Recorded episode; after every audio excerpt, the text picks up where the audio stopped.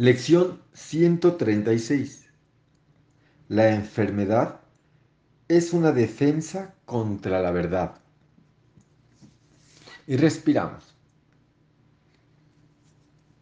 Buen día tengas. Nadie puede sanar a menos que comprenda cuál es el propósito que aparentemente tiene la enfermedad. Pues entonces comprende también que dicho propósito no tiene sentido. Al no tener la enfermedad causa ni ningún propósito válido, es imposible que exista. Una vez que se reconoce esto, la curación es automática. Pues dicho reconocimiento desvanece esta ilusión sin sentido. Valiéndose del mismo enfoque que lleva a todas las ilusiones ante la verdad, y simplemente las deja allí para que desaparezcan. Vamos a ir párrafo a párrafo en estos porque en estas lecciones, aquí nos están empezando a hablar ya de la enfermedad directamente. La enfermedad es una defensa y dijimos que una defensa es planear. O sea, que la enfermedad es una planeación del ego para ir en contra de la verdad. Es, eh, es una planificación del ego. Nadie puede sanar a menos que comprenda cuál es el propósito que aparentemente tiene la enfermedad. ¿Y cuál crees tú que sea el propósito de esta enfermedad? Vamos a revisar ahorita, obviamente. Pero aquí nos dice que, que no comprendemos que dicho propósito no tiene sentido. Al no tener la enfermedad causa ni ningún propósito que sea válido, es imposible que exista. Y mira que hay muchos hospitales. ¿eh? Una vez que se reconoce esto, la curación es automática. Entonces, imagínate, reconocer que la enfermedad no existe en un mundo enfermo donde estamos llenos de enfermedad de, muchas formas. Entonces, esto es para que vayamos poniendo en nuestra mente una idea nueva y reconocer que la enfermedad no existe en el ser, en la verdad, que es solamente para llevarnos a creer que somos algo distinto. Ah. Una vez que se reconoce esto, la curación es automática, dice. Pues dicho reconocimiento desvanece esta ilusión sin sentido. Entonces, Espíritu Santo, ayúdame y enséñame a reconocer que la enfermedad no tiene causa ni ningún propósito válido. Y respiras.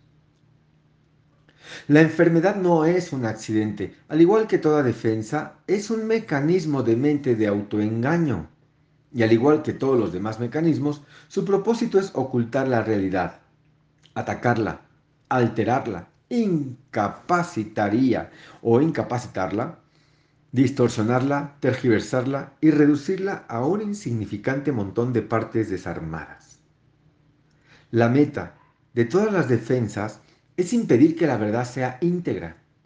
Las partes se ven entonces como si cada una de ellas fuesen un todo en sí misma.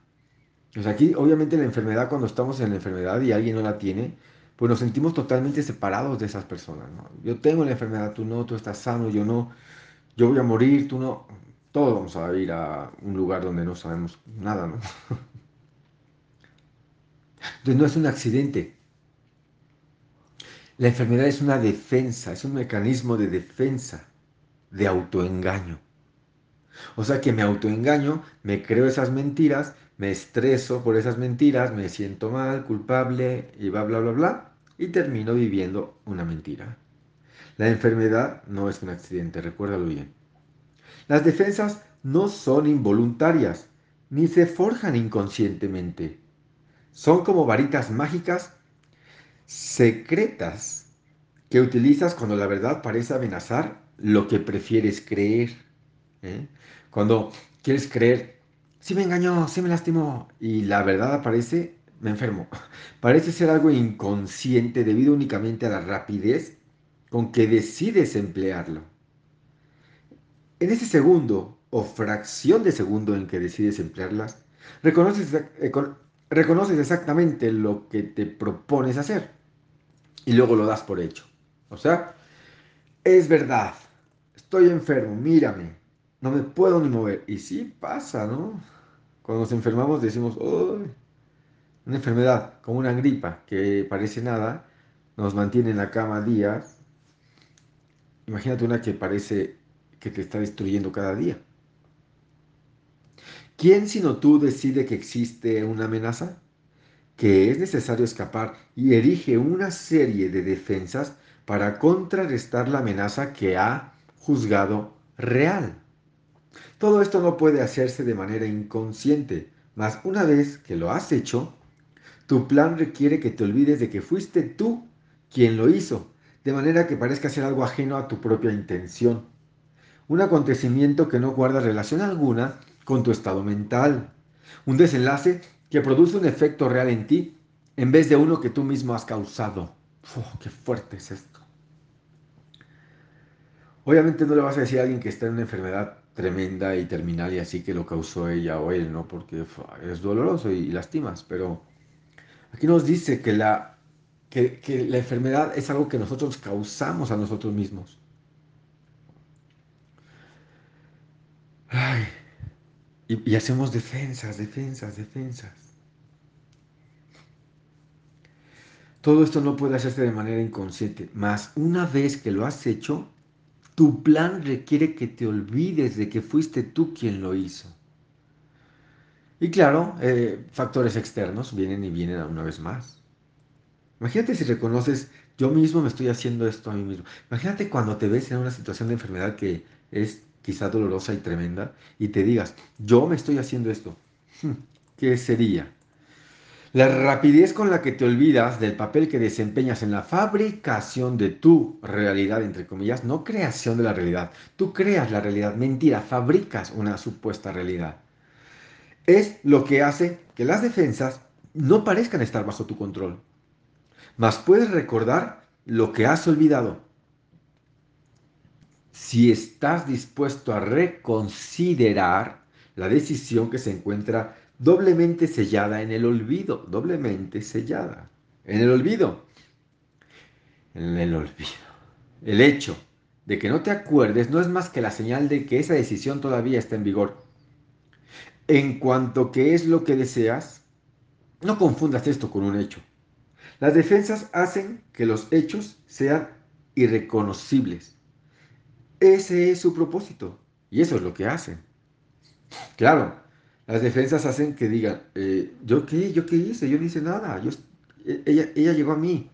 Es más, es tan intenso el ego que, que culpa a personas que ya ni siquiera están en este plano. Es la herencia que le dejó su papá. Es la herencia del abuelo. Es la herencia de... la enfermedad se hereda, dice, ¿no? Las defensas toman fragmentos de la totalidad la ensamblan sin tener en cuenta la verdadera relación que existe entre ellos y de esta manera tejen ilusiones de una totalidad que no existe. Este proceso es lo que produce la sensación de amenaza y no cualquier resultado que pueda derivarse de él.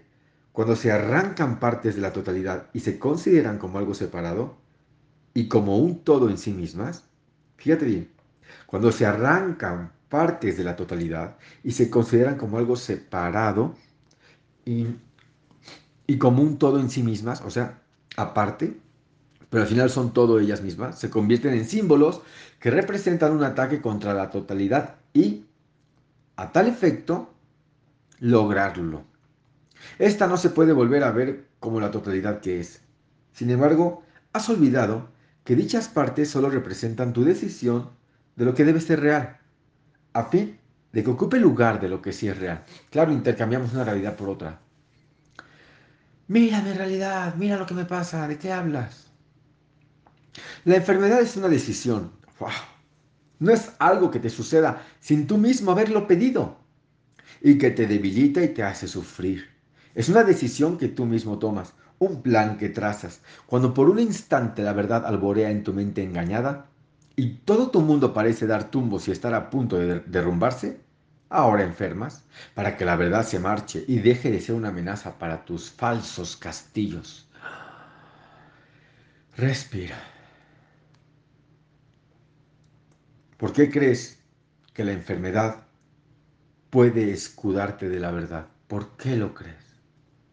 Porque demuestra que el cuerpo no está separado de ti y que por lo tanto tú no puedes por menos que estar separado de la verdad. Claro, porque cuando duele el cuerpo, que decimos, ay, me duele mi cuerpo. Y lo sentimos nuestro, el dolor, ¿no? Experimentas dolor cuando el cuerpo lo experimenta. Y en ese dolor te vuelves uno con él, tal cual. De esta manera, tu verdadera, entre comillas, identidad queda a salvo. Y el extraño y perturbador pensamiento de que tal vez seas algo más que un puñado de polvo queda mitigado y silenciado. Pues fíjate, ese polvo puede hacerte sufrir, torcerte las extremidades y pararte el corazón, ordenándote que mueras y dejes de existir. De esta manera el cuerpo es más fuerte que la verdad, la cual te pide que vivas, pero no puede imponerse a tu decisión de querer morir. Oh, a tu decisión de querer morir. ¿Ustedes han dado cuenta o alguna vez han dicho, pregúntense, pregúntenle a la mente, acuérdense que preguntando no solo se llega a Roma, sino que preguntando despertamos al inconsciente. ¿Querré morir? ¿Habré tomado la decisión de querer morir? ¿Nunca lo has pensado? Que tomaste la decisión de, querer morir. Y así el cuerpo es más poderoso que la vida eterna. Claro. El cielo más frágil que el infierno y los designios de Dios para la salvación de su Hijo se van contrarrestando por una decisión que es más fuerte que su voluntad. El Hijo de Dios no es más que polvo, el Padre no está completo y el caos se sienta triunfante en su trono. Tal es el plan que has elaborado para tu propia defensa. ¿Y crees que el cielo se estremece ante ataques tan irracionales como estos, en los que Dios queda cegado por tus ilusiones? La verdad transformada en mentiras y todo el universo hecho esclavo de las leyes que tus defensas quieren imponerle. Mas, ¿quién podría creer en ilusiones salvo el que las inventa? ¿Quién podría verlas y reaccionar ante ellas como si fuesen la verdad? ¡Wow! Me engañé, me engañé. Yo mismo me engañé. Dios no sabe nada de tus planes para cambiar su voluntad. El universo permanece indiferente a las leyes con las que has creído gobernarlo. Y el cielo no se ha inclinado ante el infierno, ni la vida ante la muerte. Lo único que puedes hacer es elegir pensar que mueres o que sufres enfermedades. O que de alguna manera tergiversas la verdad. Lo que ha sido creado no guarda relación alguna con eso. Las defensas son planes para derrotar lo que no puede ser atacado. Lo que es inalterable no puede cambiar y lo que es absolutamente impecable no puede pecar. Respira. Esta es la simple verdad. No recurre a la fuerza ni al dominio. No exige obediencia.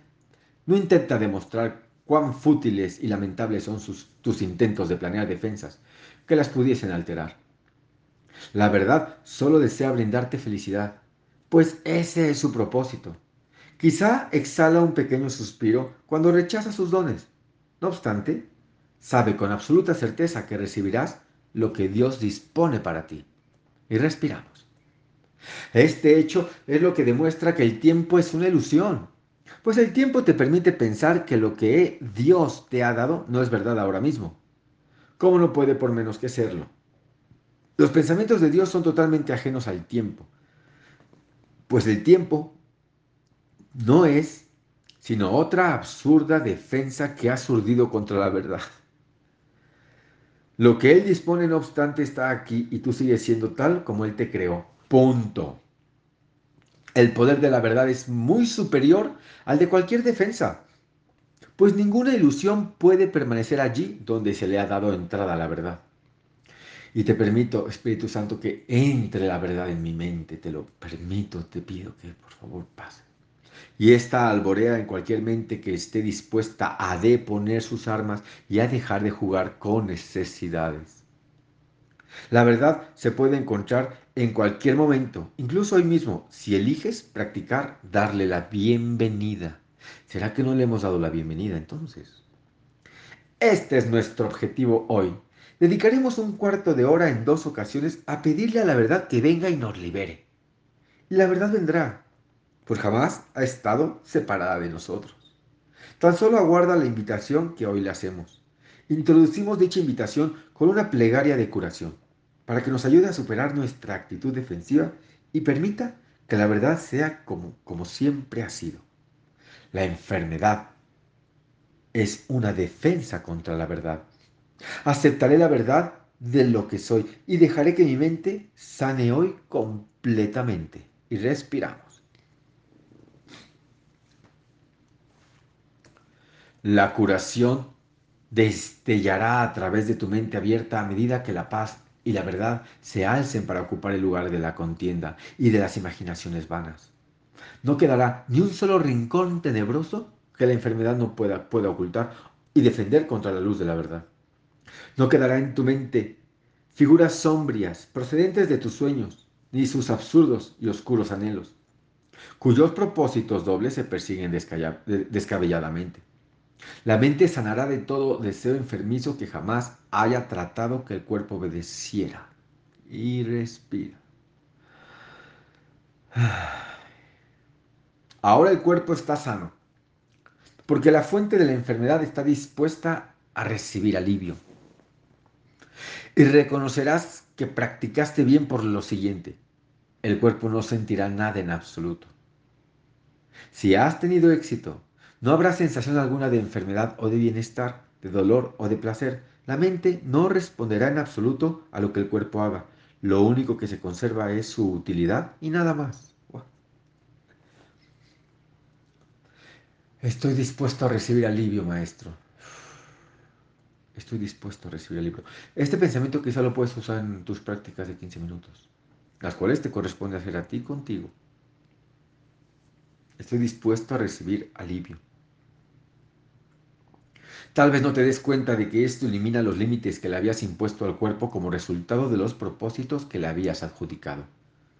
A medida que estos se dejan a un lado, el cuerpo tendrá suficiente fuerza para ir, para ir a cualquier... para ser... Vir, es que estoy leyendo en la computadora, no en el libro, y viene un poquito mal escrito. Así que a perdonar la escritura y que no signifique nada. Venga, va de nuevo. a medida que estos se dejan a un lado, el cuerpo tendrá suficiente fuerza para servir a cualquier propósito que sea verdaderamente útil. La salud del cuerpo queda plenamente garantizada porque ya no se ve limitado por el tiempo, por el clima o la fatiga, por lo que come o bebe, ni por ninguna de las leyes que antes lo sometías. No tienes que hacer nada para que esté bien, pues la enfermedad es ahora imposible. Más, para conservar esta protección es preciso que te mantengas extremadamente alerta. Si permites que tu mente abrigue pensamientos de ataque, juzgue o trace planes para contrarrestar cosas que tal vez puedan pasar en el futuro, te habrás vuelto a extraviar y habrás forjado una identidad corporal que atacará al cuerpo, pues en ese caso la mente estará enferma. Pues miren lo que hay que observar, ¿eh? Pensamientos de ataque, juicios y trazar planes. Ahí está lo que enferma al cuerpo. Pensamiento de ataque, juicio y planificar. Dios mío, planificar que está tan que todo el mundo planificamos. Todo el tiempo, si no planificas, eres un pelotas. Respiremos, por favor. De ocurrir esto, remédialo de inmediato no permitiendo que tu actitud defensiva se, te siga haciendo daño. No te confundas con respecto a lo que necesitas sanar, sino que di para tus adentros. He olvidado lo que realmente soy, pues me confundía a mí mismo con mi cuerpo, o con un cuerpo. La enfermedad es una defensa contra la verdad, mas yo no soy un cuerpo, y mi mente es incapaz de atacar, por lo tanto, no puedo estar enfermo. Y respiramos. Les dije que era re grosa la lección. La enfermedad es un ataque contra la verdad. Pues aquí estamos, maestro. A practicar. Llámalo, invítalo y entra a michelgaimar.com. Que tengas excelente idea de práctica.